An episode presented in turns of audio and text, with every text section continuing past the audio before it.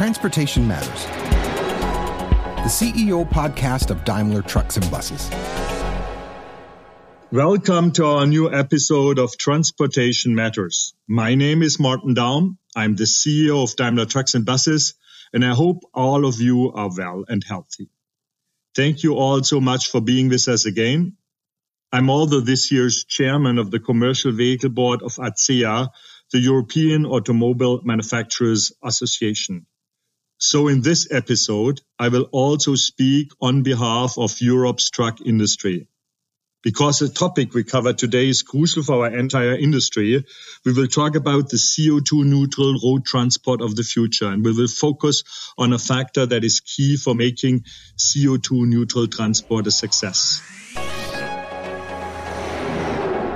CO2 neutral transport will only be successful if it is competitive with diesel power transport.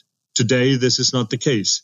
Today, battery and fuel cell trucks and buses are considerably more expensive than normal conventional vehicles. And despite all efforts of OEMs, this will not change in the foreseeable future. But our customers can only buy CO2 neutral trucks and buses if they are economically competitive, if there is cost parity. To achieve that, we need the right regulatory framework. We need government intervention. But what exactly do governments need to do? And what are they willing to do? I am very glad that we've got the perfect guest to discuss these questions. Professor Ottmar Edenhofer. Ottmar, welcome to our podcast. Thanks for the invitation, Martin. It's, it's great to be here. Ottmar is Director and Chief Economist of the Potsdam Institute for Climate Impact Research. He's one of the world's leading experts on economics of climate change. He, for example, led the so-called fifth assessment report on climate change mitigation that laid the scientific basis for the Paris Agreement in 2015. Our industry association, ACEA, also works with his Potsdam Institute, and the topic is the same as the topic of this episode. The right regulatory framework for competitive CO2 neutral transport.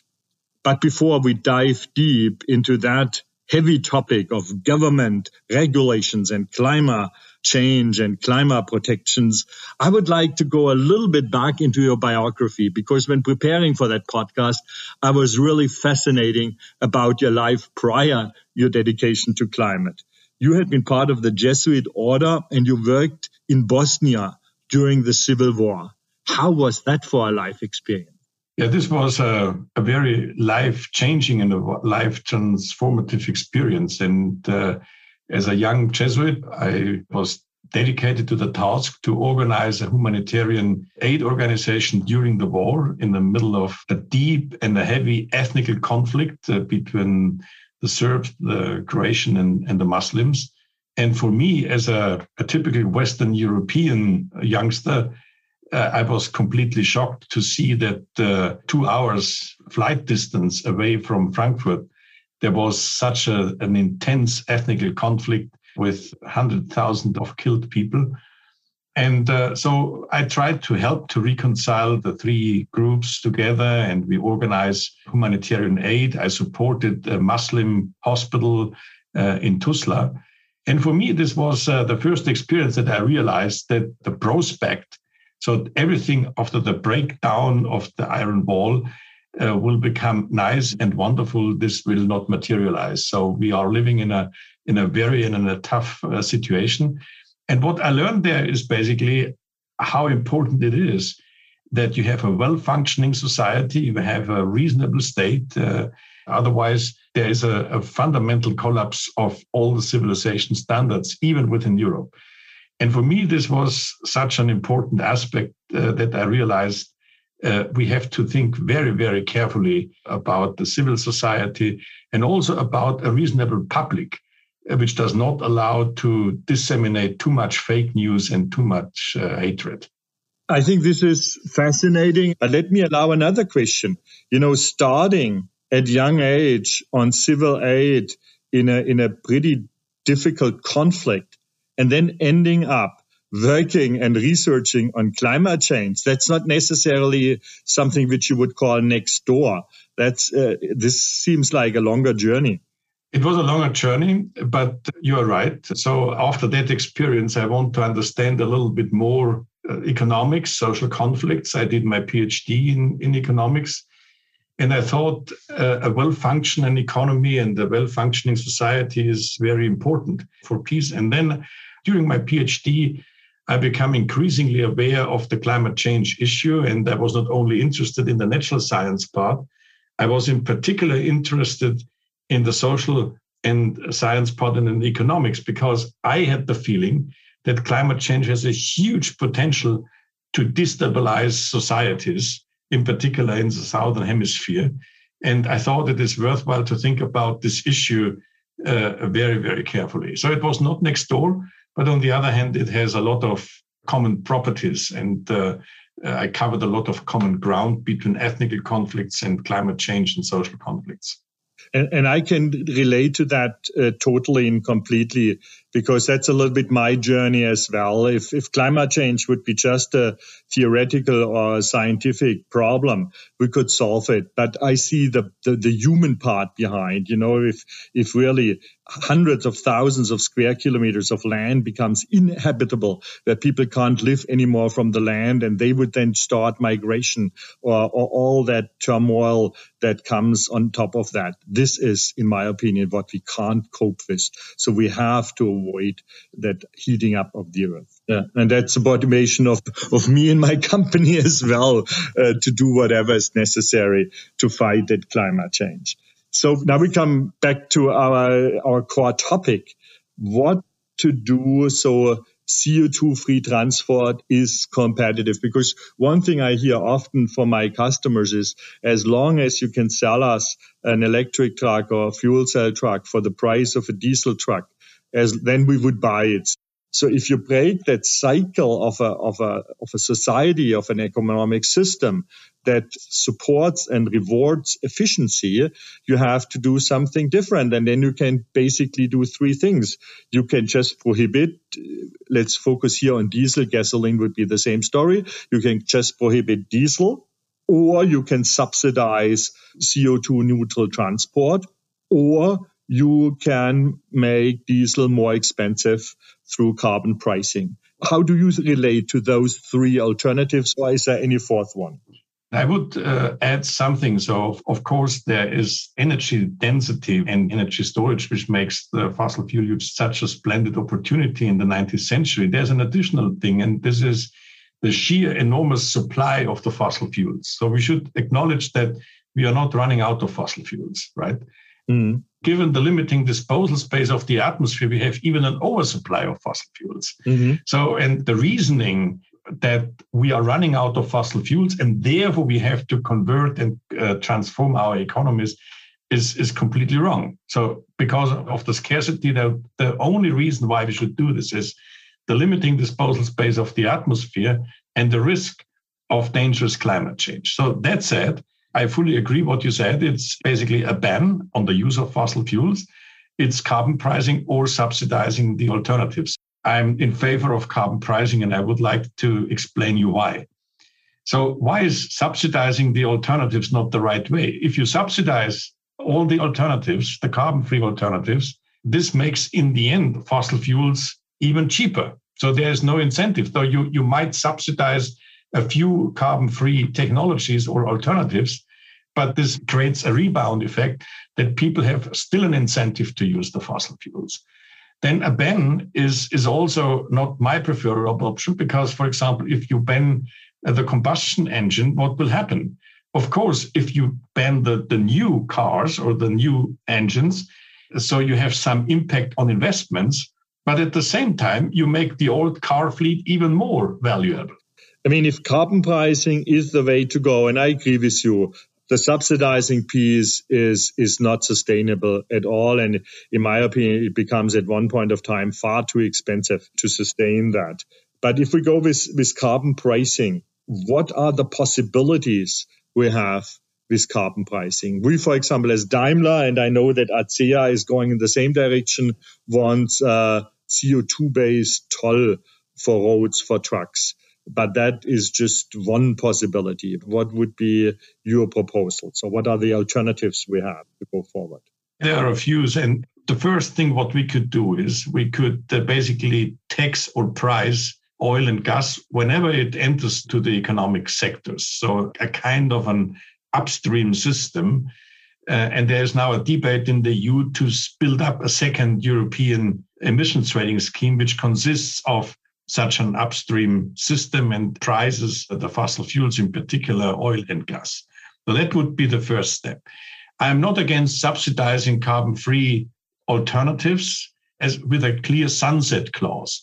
So there's a lot of learning by doing. There's a, a potential of cost reduction as a temporary measure that might complement uh, a carbon pricing. So what you have in mind with uh, ACEA, which is basically a CO2 based toll, that might be an, an option. But first of all, I would be in favor of a second uh, European emissions trading scheme because it's quite relatively simple uh, to be established. And this allows us a European wide cap. And this cap is then consistent uh, what the EU has uh, announced that because the EU wants to reduce the emissions by 2030 around 55% and wants to achieve carbon neutrality by 2050 so this would imply a, a significant increase of the CO2 prices in transport, building, and in the heating sector. But before we go to the trading system, why not just introducing the easiest of all systems? And, and, if you would have asked me two years ago, it was always my proposal to politicians where I said, if you would announce today that every January 1st, there's five cents per liter gasoline or diesel added tax, and it's between now and eternity every January 1st, five cents or 10 cents, pick whatever you want. Uh, that would have made diesel non-competitive latest by 2040. Uh, and it wouldn't have come as a shock. Everyone would be able to plan ahead and calculate ahead. I think what I propose is very close to that because my proposal is that in this European emissions trading scheme, we should basically introduce a kind of a minimum price path, which is completely uh, foreseeable. And uh, we should discuss in a minute how large is or how high is the probability that politicians can commit to such a price path. That's a different thing. What you need in industry is stable expectations about the price path. No doubt about this. But why do we need an ETS at the European level? We, we cannot legally, from the constitutional side, introduce a, a carbon tax like scheme. So we have to rely on emissions trading. Otherwise, it is not uh, implementable. But if it is amended with this uh, kind of minimum price path, this would give you in the industry stable expectations and it would be at the same time consistent uh, with the long term goal of carbon neutrality by 2050.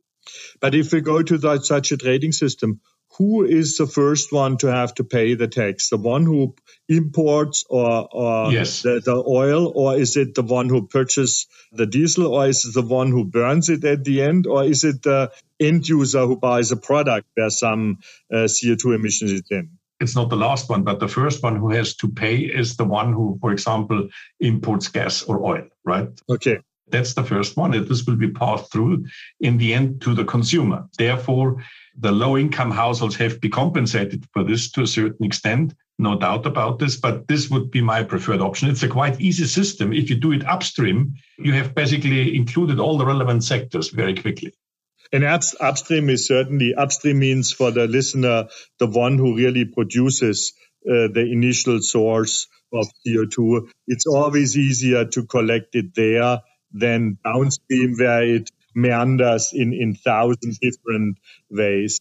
Uh, but what would you include in that upstream tax? Just the import or the production of oil or, or whenever oil, gas or coal comes into the system, the only thing what we have to do is we have to avoid double charges because we have already an ETS system for power and industry. So, but this can be done quite easily, but this would be based fundamentally on all the, the fossil fuels. And this has an enormous advantage because you have included the sectors and you have included also some important parts of the agricultural sector. So this is a quite lean and easy system, uh, easy to be implemented in very short notice. Why the agricultural sector? Because the agricultural sector uses also to a large extent gas and oil for their production. So you have not then covered the other greenhouse gases, but to a certain extent, you have also partially covered the agriculture sector. And why do you call that then an ETS, uh, emission trading system? Where is the trade piece coming to? Uh, that's a brilliant question. So it is basically um, so everybody who, for example, wants to buy or import oil or gas has to buy a permit, and this is then consistent with a cap. And you can buy fundamentally the permits among uh, the agents at the upstream system. So there, there will be trade uh, in particular between refineries and, and the gas importers. It is at a European scale probably a quite liquid system. And uh, you, you, you might ask the question, why not then introduce a tax? And I would be in favor of a tax, but a tax cannot be implemented from a constitutional point of view. But if that certificate that you trade has a certain value, at one point of time, someone gets the proceeds for the value, you know? Exactly.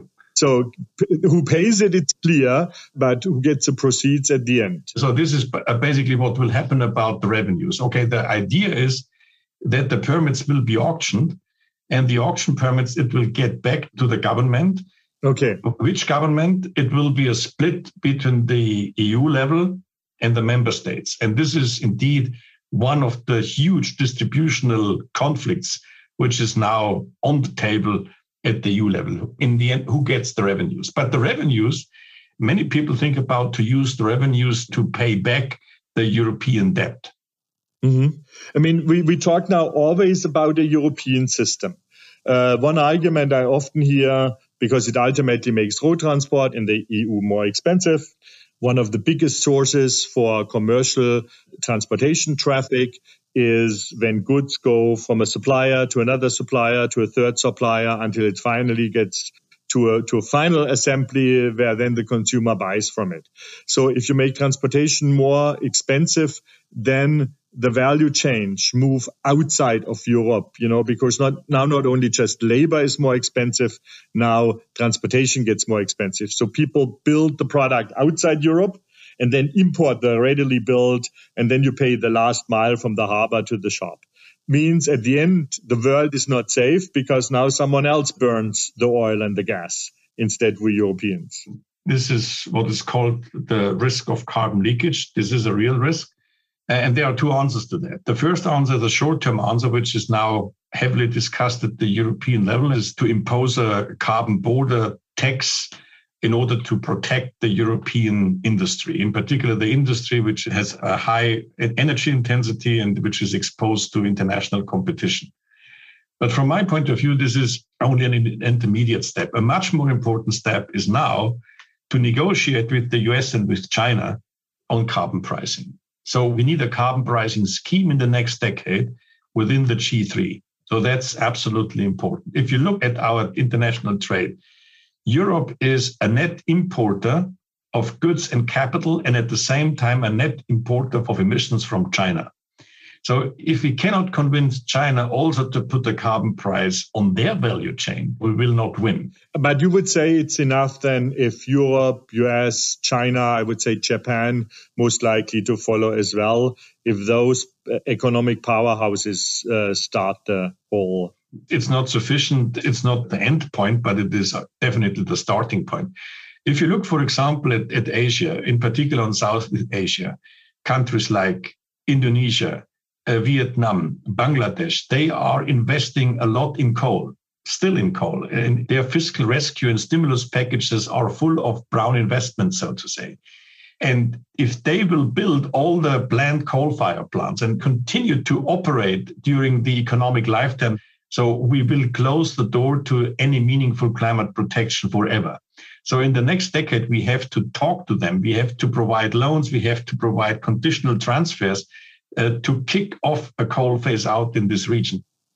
And for that international spread, I think I have comforting experiences when we look at other emission standards on, on engines, for example. For example, where yeah. we it took us uh, in Europe about uh, 15 years to go from Euro 1 to Euro 6. And India is doing the same thing. you know, in less than five years. So it's really once the technology is available, I would say the introduction is in, in, even in, in poor countries coming fast because the benefits are visible and the people can experience it immediately. But let me uh, add here one thing because you, you mentioned the performance standards in the car industry. And from my point of view, uh, there is no need and we shouldn't abandon the performance standards. But the performance standards are a very good example. The performance standards have a strong incentive when you buy a car. So then you are incentivized uh, the car with that with the best standard. But on the other hand, what we have seen over the last even I would say 20 years uh, in the transport sector, the emissions are not declining, and the performance standards have not basically delivered. And this is quite obvious. So you can increase the performance standards, but you cannot control the driving behavior of people, and therefore complementing performance standards with carbon pricing is, from my point of view, a very good way forward. When you look at that pricing scheme for such an emission trading system, what, what are your key principles for that pricing scheme? Going in with a shock, going in with uh, with very low and then increasing it over time. Uh, what would be your uh, let's say best practice proposal? My best practice proposal would be start with a, at a moderate level and then increase it and stick to the price path uh, or at least tell people whenever you have to adjust the price path. Because to be honest, we did a lot of calculations of what would be the reasonable price path to achieve the emission reduction. And nobody knows that exactly. There's a huge uncertainty range. And why is this uncertainty range? We don't know exactly the technology. So predicting technologies is very hard to do. And we want to have a market in order to incentivize the best technologies. This cannot be anticipated by a regulator and shouldn't be anticipated by a regulator. You are the people in the industry who know best uh, what kind of technology has to be and should be implemented. So, in that sense, I would start with a moderate level and then increase it. Uh, I would go for this quantity system, but allow for a minimum price in order to make the whole uh, system relatively reliable and stable. But here's one thing which I would like to highlight. And this is something which is enormously important. Whatever we do, you in the industry and the consumers have to rely on the announcement of the politicians. Absolutely. And commitment of the politicians is very important. And I, and I can only support that. I think the moderate start and then the continuous increase is necessary to avoid any economic shock for the entire system.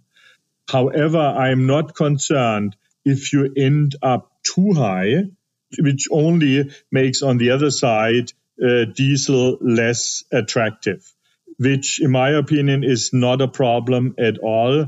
I always tell there are certain applications where I have the feeling, uh, even in, in the year 2050 or so, people should use for those type of trucks diesel, which has no negative impact on the climate at all. Like if you, we, we build those famous forest fire fighting Unimogs, which transport mm-hmm. five tons of water into a forest fire, which in my opinion doesn't matter whether they, those guys drive with diesel, uh, better than have a thousand liter water with you than a thousand kilogram yeah. of batteries.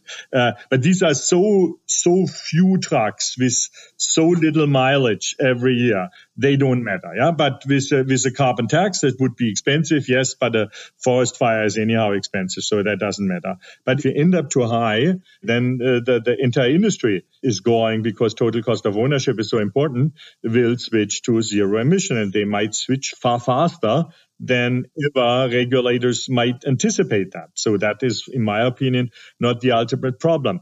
But when I talk with our customers, let's say the big transportation companies who run a thousand trucks, which run a uh, hundred thousand kilometers a year, yeah, so they could be easily every one customer be responsible for 100 million road kilometers driven by every year. And when I talk with those customers, one of their biggest arguments is if you go such a route, then transportation gets prohibitively expensive. So you would harm my business. So what, what would be your answer to those customers or their uh, uh, uh trade associations respectively? I think we should be honest here. So I, the transport will become much more expensive. So there is no doubt about this. And, and this is not only transport also the other sectors. So heating will also be more expensive. So we, we might reduce the costs over time a bit or even significantly, but this is something which is indeed an, an issue. So in the end, what we can do is we can compensate the customers to a certain extent. And the interesting thing is compensating customers or uh, consumers. This does not undo uh, the effect of the increasing prices because the compensation is not based on their emission, it's based on their income. But by and large, I would say uh, we have to accept this, and it would be, from my point of view, not really uh, a good thing uh, to hide that some parts of transport will become more expensive. And it potentially might avoid some transport which is considered today sometimes in critical debates as unnecessary, like taking shrimp in Hamburg, uh, ship them to southern Spain to get them cleaned up, and then ship them back to Hamburg for consumption. Uh, exactly. I believe that such a, a scheme will change the geographic of the value chains my my grandma would have loved that because she was always complaining that we're eating strawberries in October and apples in April, and she said the, the human order is to eat uh, strawberries in April and apples in October. Yeah, not uh, not the other way around. Yeah, not the other way around. Which sometimes you have the feeling if you go in a supermarket, it's just uh, it gets more attractive to eat them. When we look at that system now, it makes so much sense. How much uh, chances do you give that in the current uh, political climate? Sometimes you have the feeling in, in the EU, everything goes at snail's pace, even if it's the right thing to do. Yeah, so that's a, a very good question. By June, uh, the EU Commission will come up with a proposal, and uh, the debate is now uh, ongoing, and it's quite interesting. I would give a second uh, ETS system a relatively good chance. So it could be the case that the EU Commission would come up with a system uh, which relies much more on performance standards and direct regulation, which would be, from my point of view, a disaster because such a scheme would not be able to deliver minus 55% by 2030. So, in that sense, Europe should be courageous enough to launch now a paradigm shift. I hope for that paradigm shift, and I would say uh, the likelihood is currently not too bad. It depends very much on the Eastern European countries.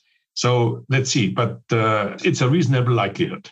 And Ottmar, we we definitely have to do that. Uh, we coined that what we call the magic formula to have zero emission in transportation. You need great industry products, broad offering. You need a working infrastructure, whether charging for electricity or H2 for fuel cell and you need cost parity. And those three factors are linked with a, like a multiplication. That means if one factor is zero, then the entire equation is zero. At the moment, all three factors are zero. zero, yeah. So, so that's easy to calculate. But even if now two factors are not zero, and we as the industry, and I can speak not just for Daimler, I can speak for the entire European truck industry, we are feverishly working, you know, at a broad, comprehensive offering of electric and fuel cell trucks. I know it from every competitor. And if you follow the press, I think there's not a single quarter where not someone is launching a new variant of an electric truck or have a breakthrough when it comes to fuel cell. Uh, and we will continue at a real good pace. So I'm, I'm pretty positive that by the mid of this decade, we'll have a really broad offering here. Mm. On the other side, the infrastructure industry has to play catch up. And as more trucks we deliver, as more difficult that become. But then comes cost parity in play. Yeah. And therefore we need to work parallel on all three factors. Yeah. I couldn't agree more. And I'm very, very pleased to hear what you are saying about the attitude of, of the industry. So let's hope that uh, the signals are heard by the regulators. The most important one is that it's a long lasting technology we have. Yeah, a truck runs a million kilometer easily. So whatever we bring have, have the same durability, longevity. The infrastructure in, is, in my opinion, a huge challenge. Mm-hmm. Uh, and is actually, uh, and therefore I like your carbon tax proposal because for me, a more, even more difficult path is has the energy industry. Yeah, because it makes absolutely no sense to burn coal to charge a battery or to burn natural gas to create uh, H2. Then you better burn it in the truck itself, it, it helps the climate more. And therefore, we take the coal phase out in Europe already as taken for granted. So we are now a, on a good trajectory. But nevertheless, this has to be done. And without a, a fully decarbonized power sector, we shouldn't talk about electrification, direct electrification of the transport sector, right? So that's for sure. But I have a question to you. So, what do you see as the most important challenge? Who should build up the infrastructure part? In my opinion, the infrastructure part has to be built up by the same guys who provide us today the infrastructure. Yeah, the big oil companies. Mm, okay. Or you can add uh, the big gas companies when it comes to H2, or you can add the big electricity companies. But the investment, I mean, the, the, the core is the investment in energy generating, let's say, solar parks, wind parks. That is the key. And that is something those guys are much more equipped to do so than we do. And they are much more equipped to go what I call always the retail part, to come to the customer, to bring the electric cable to a truck stop or to build up a H2 distribution center. Yeah, like you have today a gasoline station. Uh, that is what those guys are good in. They are completely focused on as we so they have to change, and that, in my opinion, uh, is going in the direction. I agree. And basically, we lost the whole last decade, to be honest. Yeah, so this was very unfortunate because we had, of course, the financial crisis and other important things. But uh, over the last decade, the, the progress was at the national scale very modest. And at the international scale, still over the last decade, the emissions increased uh, by 2% per year. Ottmar, potentially one last sentence to our audience. Are you generally optimistic looking into the future with all those challenges ahead, or are you cautiously uh, realistic, or are you truly pessimistic that we get it done? I'm not pessimistic. I'm. I would say I'm. I'm realistic, and I like the European Green Deal in general. So I hope that uh, this uh, European Green Deal will, will not turn into a regulatory mess or regulatory tsunami, but really provides a reasonable framework for, for markets and for business. So in that sense, I'm modestly uh, optimistic. And one thing which makes me very optimistic is that five years ago, if you talk to people in industry, people were not interested in, in this climate change issue. Most people in industry, to be honest, thought that's a crazy idea of a few crazy academics.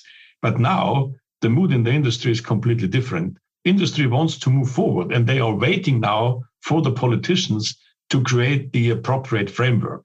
And that's a completely different thing. So there is no excuse for politicians to say the customers, the citizens, and the industry uh, and the consumers do not support us. So there's a request uh, from the civil society, from the industry to do something. And uh, this is something which makes me optimistic, modestly optimistic. Okay, great last work, Ottmar. Thanks for being today with us. Thanks for your insight in a very important pillar to go to zero emissions. Thank you for being here. Thank you for inviting me. I once more learned that carbon pricing is not easy, but that it's absolutely necessary to get what we all want, a successful CO2 neutral road transport. So thanks everyone out there for listening. That is for today. Please join us again for our next episode on Transportation Matters because transportation truly matters for all of us. Until then, take care and stay healthy. That was Transportation Matters, the CEO podcast of Daimler Trucks and Buses. Our next episode will be available on the first Wednesday of next month. If you enjoyed what you've heard, Share this episode and subscribe to Transportation Matters on your preferred podcast platform. You can do this by tapping the follow or subscribe button right next to the podcast title.